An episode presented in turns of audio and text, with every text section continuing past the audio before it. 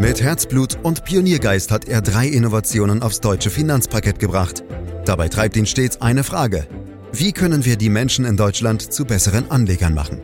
Karl Matthäus Schmidt, Vorstandsvorsitzender der Quirin Privatbank und Gründer der digitalen Geldanlage Quirion.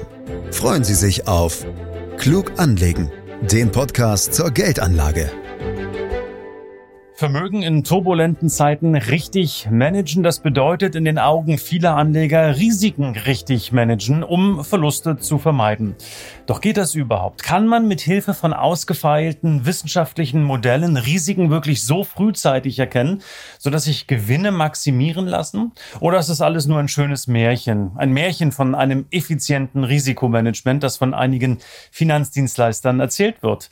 Fragen dazu an Karl Matthäus Schmidt, Vorstandsvorsitzender der Quirin Privatbank AG und Gründer der digitalen Geldanlage Quirion. Hallo Karl. Hallo Andreas. Also den Titel für den heutigen Podcast habe nicht ich mir ausgedacht. So offen und ehrlich möchte ich sein. Ich habe natürlich in einer eurer Publikationen nachgeschaut, nachgelesen. Da heißt es das Märchen vom Risikomanagement. Und diese Publikation beginnt in der Tat mit den Worten, es war einmal ein Anleger und dann geht es um Feen und um Ungeheuer äh, Karl, hast du neben deinen Briefmann die Anleger im Podcast jetzt ein neues Kommunikationsfeld aufgemacht? Wirst du jetzt zum Märchenerzähler? Nein, äh, ganz im Gegenteil. Wir wollen eben keine Märchen erzählen, weil das ist ja die Masche, die sondern die Finanzindustrie in der Regel den Anleger vormacht. Sie erzählt nämlich Märchen, es wird ein Hokuspokus gemacht, es wird von irgendwelchen geheimen Analysen und ja Regeln erzählt, die letztendlich gar nicht existieren. Wir wollen in diesem Beitrag eben auf die verbreitete Unsitte hinweisen, dass unter dem Stichwort Risikomanagement das sogenannte aktive Wertpapiermanagement, also sprich das Markttiming, ja, gewissermaßen durch die Hintertür wieder eingeführt werden soll. Und das ist ja, was in der Praxis des Wertpapiermanagement eindeutig nachgewiesen wurde, dass es einfach nicht funktioniert. Und deswegen, ja, wir wollen keine Märchen erzählen und raten eben deswegen grundlegend von dieser Praxis ab. Und wenn du dich erinnerst, das haben wir ja an der einen oder anderen Stelle schon mal diskutiert in dem Podcast. In der Tat, das haben wir. Ähm, daher gleich nochmal nachgefragt, wieso führe ich denn durch die Hintertür aktives Wertpapiermanagement ein, wenn ich Risikomanagement praktiziere? Also im Grunde steckt da eine ganz raffinierte Marketingstrategie dahinter. Üblicherweise wird aktives Management ja so verkauft, lieber Kunde, vertraue unseren Spezialisten, denn die wissen, welche Wertpapiere bzw. Aktien am besten laufen werden und wenn es am besten ist, in den Markt ein- oder auszusteigen. Man nennt das Stockpicking oder Market Timing. Weil es aber mittlerweile sich immer mehr herumspricht, nicht zuletzt auch durch unseren Podcast, Andreas, dass eben beides nicht funktioniert und den Anleger letztlich nur viel Geld kostet, hat man diese Verkaufsstory angepasst. Nun lautet sie, lieber Kunde, unsere Spezialisten, wir haben also allwissen Spezialisten, haben eine Art Frühwarnsystem entwickelt. Das ist sehr aufwendig, das ist sehr teuer und das schützt dich vor größeren Verlusten. Aber letztendlich ist es auch nichts anderes als aktives Wertpapiermanagement, nur diesmal eben mit einer neuen Story. Also wenn du so willst, alter Wein in neuen Schläuchen. Naja, Karl, aber wenn ich mich jetzt mal in die Lage des Privatanlegers reinversetze, da fände ich es eigentlich ganz gut, wenn ich mein Geld ähm, anlege oder anlegen lasse und da ist jemand, der die Risiken managt, der die Risiken kontrolliert und steuert. Das kann doch eigentlich gar nicht so falsch sein und ist doch auch ein verständlicher Wunsch. Natürlich ist das ein selbstverständlicher Wunsch und ich kann das auch gut nachvollziehen. Ich würde mir das auch wünschen. Nur muss man als seriöser Anlageberater oder Vermögensmanager halt auch ehrlich sein und sich auf das konzentrieren, was tatsächlich auch kontrollieren und sich beeinflussen lässt. Und das sind definitiv nicht die Marktentwicklung. Leider lassen sich eben Abstürze der Märkte dauerhaft nicht vorhersehen. Anstatt dies dem Kunden ehrlich zu sagen, werden Illusionen bedient und unrealistische Erwartungen geschürt. Denn eines ist klar, nichts wünschen sich Anleger mehr als irgendjemand oder irgendetwas, das sie vor den großen Marktverlusten schützt.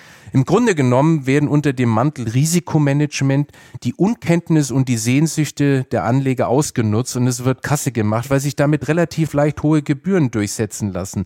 Notfalls müssen alte Börsensprüche herhalten wie der Erfolg liegt in der Verlustvermeidung. Natürlich ist das alles richtig, jeder wird zustimmen, auch ich. Problem ist nur, dass es halt niemandem konsistent gelingt und auch dauerhaft nicht gelingt, äh, dies äh, zu realisieren. Ja, da will ich aber nochmal nachhaken, Karl. Es muss doch für euch als Profis möglich sein, besonders kritische Marktphasen zu identifizieren. Es geht mir ja gar nicht darum, einen Crash vorherzusagen, aber es gibt doch verschiedene Bewertungsmodelle, Kurs-Gewinn-Verhältnis. Ähm, es gibt auch Charttechnik, ähm, wenn man sagt, okay, jetzt sind die Kurse eigentlich nur gestiegen die letzten Wochen und Monate, jetzt muss es doch mal wieder runtergehen. Äh, das muss doch ähm, zumindest ein Ansatz möglich sein, oder bin ich jetzt voll auf dem Holzweg? Aus meiner Sicht bist du auf dem Holzweg, denn das kann eben dauerhaft niemand leisten, auch wenn das äh, erstmal unerfreulich ist. Letztlich kann ich mich als Anleger eben nicht vor den großen Umschwüngen am Markt schützen. Zumindest nicht in dem Sinne, dass die entsprechenden Umschichtungen langfristig dann auch zu einer besseren Wertentwicklung führen. Was ich damit meine ist, natürlich kannst du aus dem Markt aussteigen, dann bist du auch geschützt. Nur dann bist du halt draußen und vergibst Renditechancen. Wenn du Rendite erzielen willst, musst du also irgendwann wieder einsteigen und genau das gelingt in der Regel nicht. Zumindest nicht so, dass es für den Anleger unterm Strich vorteilhaft ist. Statt die Kunden über diese Zusammenhänge ehrlich aufzuklären, werden mit dem Schlagwort Risikomanagement eben unrealistische Sehnsüchte bedient. Und warum das Ganze? Ich wiederhole mich. Weil dann der Kostenaspekt nur noch eine untergeordnete Rolle spielt und überhöhte Margen durchgesetzt werden können. Wer schaut denn schon auf die Kosten, wenn er überzeugt ist, dass er sich damit durch Verlustvermeidung eine überlegene Wertentwicklung sichern kann? Und du bist dir sicher, Karl, dass du das jetzt nicht einfach nur so sagst, weil du eben nicht über dieses System verfügst, Risiken zu ähm, deklarieren und zu managen? Also das klingt natürlich irgendwo unglaublich, dass es sowas nicht gibt, aber ich kann dir versichern, wir sind nicht neidisch. Äh, wenn ich morgen zuverlässig erfahren würde, dass es ein solches System gibt, dann hätten wir es natürlich sofort im Einsatz. Aber ich darf dich auch dran erinnern, wir sind eine Honorarberatungsbank, was bedeutet, dass bei uns die Anreize so gesetzt sind, dass wir kein Interesse haben, unseren Kunden irgendwelchen Quatsch zu erzählen, nur weil es höhere Margen bringt. Doch zurück zu deiner Bemerkung. Wie gesagt, ich kann deine Zweifel sehr gut verstehen, weil nämlich fast alle Kunden äh, zunächst so reagieren. So gut wie alle Anleger, die neu zu uns kommen, haben eine Vorstellung vom Aktienmarkt im Kopf, die ungefähr so lautet, es muss doch möglich sein, durch eine gründliche und meinetwegen aufwendige Analyse den richtigen Zeitpunkt zu finden, um auszusteigen. Dazu kann ich nur sagen, selbstverständlich ist das möglich, rechtzeitig auszusteigen. Auch in der Corona-Krise sind viele Anleger rechtzeitig ausgestiegen und haben dadurch schlimmere Verluste verhindert. Aber wenn das Ganze in eine höhere Rendite und bessere Wertentwicklung umgemünzt werden soll, dann muss man auch wieder einsteigen. Und hier liegt der Hase im Pfeffer. Genau der rechtzeitige Wiedereinstieg wird so gut wie immer verpasst. Insgesamt ergibt sich dadurch sogar eine schlechtere Wertentwicklung, obwohl man ausgestiegen ist und vermeintlich Schlimmeres verhindert hat. Karl, da du gerade die Corona-Krise schon angesprochen hast, im Frühjahr 2020 war es ja besonders drastisch an der Börse zu beobachten. Erst der schnellste Crash aller Zeiten, dann ging es ebenso schnell wieder rauf. Wie war das bei euch eigentlich während des Corona-Crashs? Ja, die Aktienmarktverluste am Beginn der Corona-Pandemie vor ungefähr einem Jahr haben fast ein Musterbeispiel für das geliefert, was ich sagen will. Wir haben all unsere Kunden wirklich in vielen persönlichen Gesprächen, in Veranstaltungen, in Beiträgen, aber natürlich auch in dem Podcast, äh, den wir hier machen, immer wieder überzeugt, investiert zu bleiben. Und glaube mir, das war auch für uns nicht immer leicht. Was wir aber definitiv wissen und auch vor einem Jahr gewusst haben und was so gut wie alle unabhängige Studien zeigen, Ruhe bewahren, die Krise durchzustehen, ist besser als hektischer Aktionismus. Aber Achtung, das gilt eben nicht generell, Andreas, sondern nur, wenn du wirklich ein wohl diversifiziertes Wertpapierdepot hast. Denn dann kann man sich darauf verlassen, dass die Kurse sich über kurz oder lang wieder erholen müssen. Für Einzeltitel beispielsweise oder eben nicht so stark diversifizierte Depots gilt diese Regel eben nicht. Doch zurück nochmal zu unseren Kunden. Die meisten konnten wir tatsächlich überzeugen, investiert zu bleiben, aber eben auch nicht alle. Es gibt Kunden, die sind ausgestiegen bei 20 Prozent Minus oder 25 Prozent Minus und haben tatsächlich sozusagen den großen Absturz dann nicht gemacht. Äh, wir haben ja fast 40 Prozent in der Spitze an Absturz gesehen. Aber der entscheidende Punkt ist, kein einziger dieser Kunden hat den Einstieg so rechtzeitig wieder geschafft, dass es sich positiv auf die Rendite ausgewirkt hat. Alle, die ausgestiegen sind, stehen heute deutlich schlechter da als diejenigen, die durchgehalten haben. Mhm. Das ist das, glaube ich, was immer wieder von dir auch angesprochen wird. Äh, das sind die Timing-Aspekte. Äh, Time, not Timing. Also es geht um den Zeitfaktor, lange dabei zu bleiben und nicht um Timing-Faktoren, also ein- und aussteigen. Das äh, gilt sicherlich für den Privatanleger, der sich damit nicht tagtäglich beschäftigt.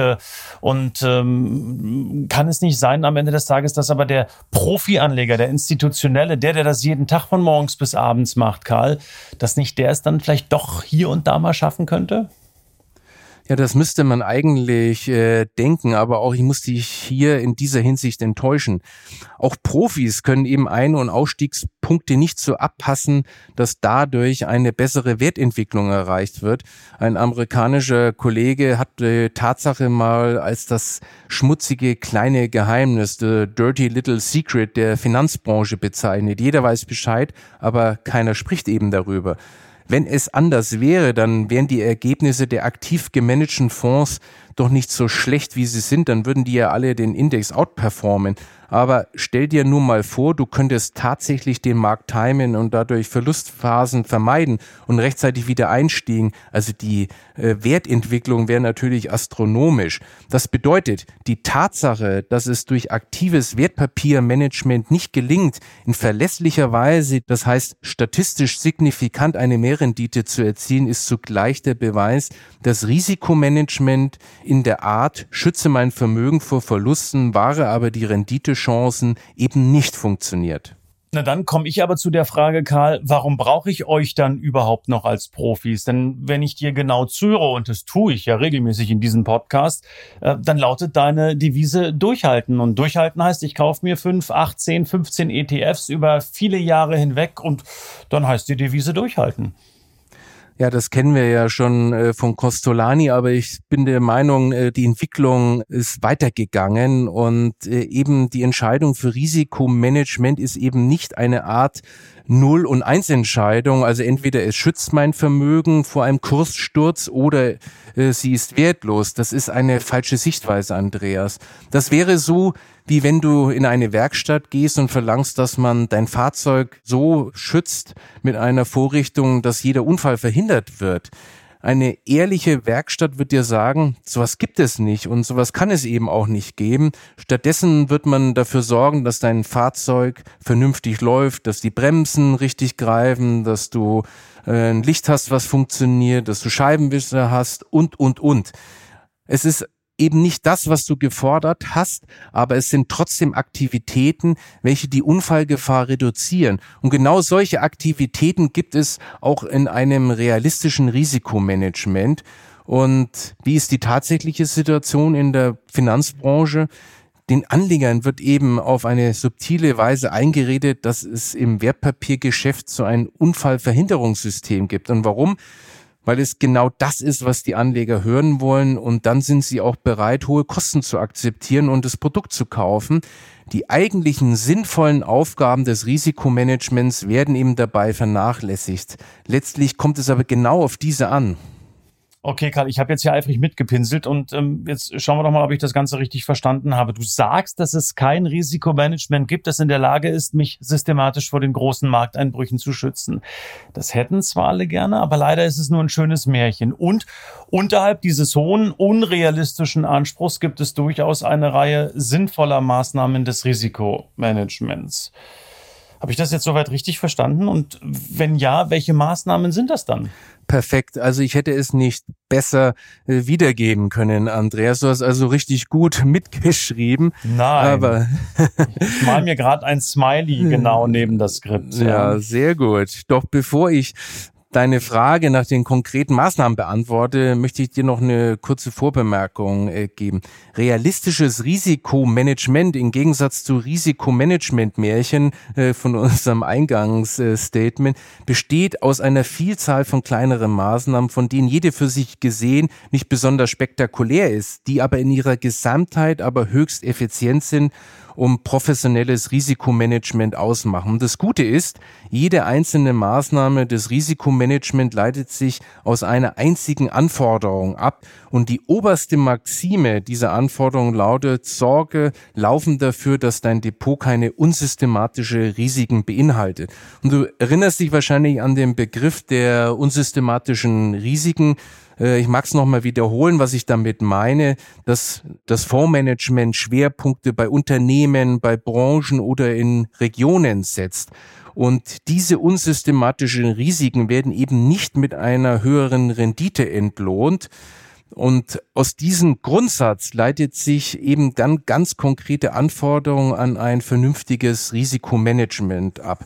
Das ist erstmal der Verzicht auf jede Form aktiven Managements, äh, dass du sozusagen als zweiter Punkt international maximal diversifizierst, dass du den Wertschwankungsausgleich durchführst und eine laufende Produktüberwachung durchführst. Die beiden ersten Aufgaben sind strategischer Natur, Aufgabe drei und vier sind operativ. Über diese Aufgaben haben wir ja natürlich schon ausführlich in unserem Podcast gesprochen. Mhm. Trotzdem lass uns doch vielleicht äh, nochmal, vielleicht hat nicht jeder ähm, dieser Podcasts gehört, diese Punkte nochmal ansprechen, zumindest kurz. Punkt eins: Verzicht auf jede Form aktiven Managements. Warum ist es eine Risikomanagementmaßnahme, auf ein solches aktives Portfolio-Management zu verzichten, Karl? Tja, also du siehst, dass es manchmal das Beste ist, wenn man bestimmte Dinge einfach unterlässt. So ist es eben auch beim aktiven äh, Management weil die Logik des aktiv gemanagten Fonds ist es eben, unsystematische Risiken einzugehen. Das heißt also Schwerpunkte bei Unternehmen zu setzen, in Regionen äh, zu haben oder in irgendwelchen bestimmten Branchen. Denn nur so hat der aktive Manager überhaupt eine Chance, eine Überrendite äh, zu erzielen. Nun wissen wir eben aus der Kapitalmarktforschung, dass diese Art von Risiko letztendlich nicht mit einer höheren Rendite entlohnt wird. Wenn ich also einem aktiv gemanagten Fonds investiere, weiß ich, dass ich unsystematischen Risiken an der Backe habe, aber ich weiß eben nicht genau welche, weil ich weiß ja nicht, was der Fondsmanager macht und das will ich ja eigentlich gar nicht und deshalb ist der Verzicht auf aktives Management die erste und vielleicht die wichtigste Maßnahme des Risikomanagements. Investments. Und wie sieht's mit Punkt zwei aus, also mit der internationalen Streuung? Warum ist das unter Risikogesichtspunkten so wichtig? Der Ausgangspunkt für unsere Strategie ist die Tatsache, dass du das beste Rendite-Risiko-Verhältnis aus einer Aktienmarktanlage erreichst, wenn du den globalen Gesamtmarkt so exakt wie möglich abbildest. Und das ist natürlich ungemein schwierig, weil wir haben ja über 45.000 Aktien, die äh, an den Börsen notiert sind. Und jede Abweichung davon führt eben zu einem unsystematischen Risiko. So, und der globale Aktienmarkt, der lässt sich nicht einfach so kaufen. Und deswegen stellt sich die Frage, wie kann ich das am besten erreichen? Und äh, ja, das ist natürlich gar nicht so einfach, weil es gibt keinen Index, mit dem du den kompletten Aktienmarkt wirklich abdecken kannst, weil jeder Index hat irgendwelche Unwuchten und damit unsystematischen Risiken. Selbst wenn du nur einen oder vermeintlich ausreichend breit gestreuten ETF investierst, bist du eben nicht optimal aufgestellt. Und deswegen haben wir große und aufwendige Analysen äh, gemacht und haben uns überlegt, wie können wir diesen globalen Gesamtmarkt am besten durch eine Kombination darstellen. Und da reden wir von Faktorindizes. Ähm, und wir haben eben dort fünf herausgefunden, um dir ein Beispiel zu nennen. Was ist so ein Faktorindizes, in dem wir zum Beispiel Substanzaktien äh, auswählen oder große Unternehmen, kleine Unternehmen oder Unternehmen, die eine besondere Kursdynamik in der Vergangenheit äh, hatten. So, und dann habe ich aber immer noch kein konkretes Portfolio, denn ein Index kann ich eben nicht kaufen, sondern nur ein Finanzprodukt. Und dann geht es darum, wie kann ich eben herausfinden, aus der Flut von Produkten die richtigen auszuwählen. Und da haben wir ja mal einen Podcast gemacht, das optimale Portfolio, wo wir das genau beleuchtet haben. Mhm. Haben wir in der Tat, da erinnere ich mich gut äh, dran. Und da haben wir auch unter anderem über den sogenannten Wertschwankungsausgleich gesprochen, Karl. Wenn du uns nochmal erklären könntest, was es damit auf sich hat ja mindestens einmal im Jahr oder bei größeren Verwerfungen auch häufiger sollten die Aktien- und Anleihenquoten wieder auf das vereinbarte Maß zurückjustiert werden. Das machen wir, damit der Anleger mit seiner Strategie auf dem vereinbarten Kurs bleibt. Und vor allem, wenn sich Aktienmärkte stärker bewegen, also stell dir vor, du hast ein ausgewogenes Portfolio und du hast auf einmal eine positive Entwicklung, statt dass du 50 Prozent Aktien hast, hast du auf einmal 55 Prozent Prozent Aktien, dann hast du ja auf einmal mehr Risiko und das stellen wir eben wieder zurück, indem wir auf 50 Prozent zurückstellen. Und das nennen wir Rebalancing. Und das Tolle dabei ist, neben der Tatsache, dass der Anleger dadurch immer das ursprünglich vereinbarte angemessene Risiko trägt, wirkt die Maßnahme auch nachweislich positiv auf das Verhältnis von Rendite und Risiko aus. Und das ist letztendlich ein eingebauter, automatischer, antizyklisches Agieren. Und das heißt, das, was gut gelaufen ist, äh, verkaufe ich und ich billige kaufe ich äh, also nach. Und das ist schon eine tolle Sache. Jetzt sind deine vier Punkte schon sehr weit weg von denen, die du vorhin gesagt hast, Karl. Aber ich glaube, die, der vierte Punkt war laufende Produktüberwachung. Wenn du auch da vielleicht nochmal sagen könntest, worauf kommt es hier an? Warum ist euch das so wichtig? Also mir kommt es vor allem darauf äh, an, äh, hinzuweisen, dass man diese Qualitätskriterien, die wir beim Produktauswahlprozess eingebaut haben, eben nicht bei der Erstanlage nur anwendet, sondern dass man eben sein Depot laufend überwachen muss. Denn die Märkte verändern sich ja permanent. Neue Anbieter kommen auf den Markt und es gibt vielleicht auch bessere und kosteneffizientere Produkte. Und deswegen ist es wichtig, dass man von Zeit zu Zeit draufschaut, weil die Produkte eben ihren Charakter ändern und damit hat man eben dann auch ein anderes oder ein leicht verändertes Rendite-Risikoprofil. Dann passt es vielleicht einfach nicht mehr in das Portfolio es passt nicht mehr zu deinem Risikogewicht, was du eigentlich in deinem Portfolio haben möchtest. So, und ja, dann schleichen sich eben unbemerkt unsystematische Risiken ein und das ist genau das, was wir nicht haben wollen. Und deswegen nehmen wir eine laufende Produktüberwachung vor. Also halten wir fest, das heute war alles nur kein Märchen. Karl, ganz herzlichen Dank für die Infos zu unserem heutigen Podcast, meine Damen und meine Herren. Wenn Sie Lust haben, können Sie natürlich, falls Fragen offen geblieben sind, diese stellen unter podcast.quirinprivatbank.de. Dann greifen wir das in den kommenden Folgen immer mal wieder auch auf. Ich danke Ihnen ganz herzlich erst einmal heute fürs äh, Zuhören. Sie können auch diese Folge gerne bewerten. Sie können uns auch gerne weiterempfehlen. Und Sie können auch gerne noch mehr nachlesen zu diesen und ähnlichen Themen unter www.quirinprivatbank.de. Tschüss, bis zum nächsten Mal. Das war Klug anlegen. Der Podcast zur Geldanlage der Quirin Privatbank mit dem Vorstandsvorsitzenden Karl Matthäus Schmidt. Wir freuen uns über Ihre Rückmeldungen und Themenwünsche, die Sie uns gerne an podcast.querinprivatbank.de senden können. Die Querin Privatbank steht für echte Unabhängigkeit, da sie auf Provisionen und hauseigene Produkte verzichtet. Das innovative Anlagekonzept Marktmeinung Wissen beruht auf bewährten Erkenntnissen der Finanzmarktforschung und investiert frei von Prognosen in den weltweiten Kapitalmarkt. Die Bank unterstützt interessierte Anleger bei der Altersvorsorge und dem langfristigen Vermögensaufbau. Mehr Informationen erhalten Sie unter querinprivatbank.de.